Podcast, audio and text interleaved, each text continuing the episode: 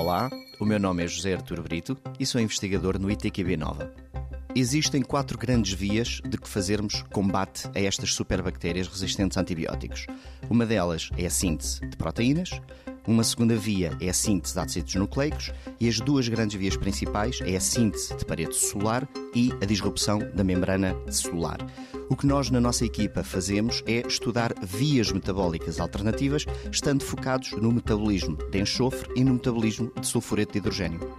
Os nossos colaboradores nos Estados Unidos descobriram que em bactérias resistentes a antibióticos há um determinado operão que faz a homeostase de sulfureto de hidrogênio nestas bactérias que está duplicado. A nossa hipótese é que a duplicação confere uma vantagem evolutiva, uma vantagem adaptativa destas bactérias para resistirem aos antibióticos, o que as outras suscetíveis não conseguem. O nosso objetivo é fundamentalmente caracterizar estruturalmente as proteínas deste operão. Por cristalografia de proteínas e por criomicroscopia eletrónica, obter as estruturas tridimensionais das proteínas deste operão.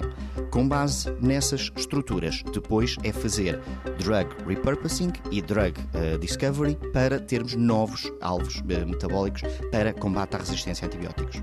Uma vez que este operão está envolvido na, no controle da concentração de sulfureto de hidrogênio, a nossa hipótese é que combatendo este operão, conseguindo fazer targeting a estes alvos deste operão, consigamos efetivamente disromper as vias metabólicas que conferem a resistência a antibióticos destas bactérias.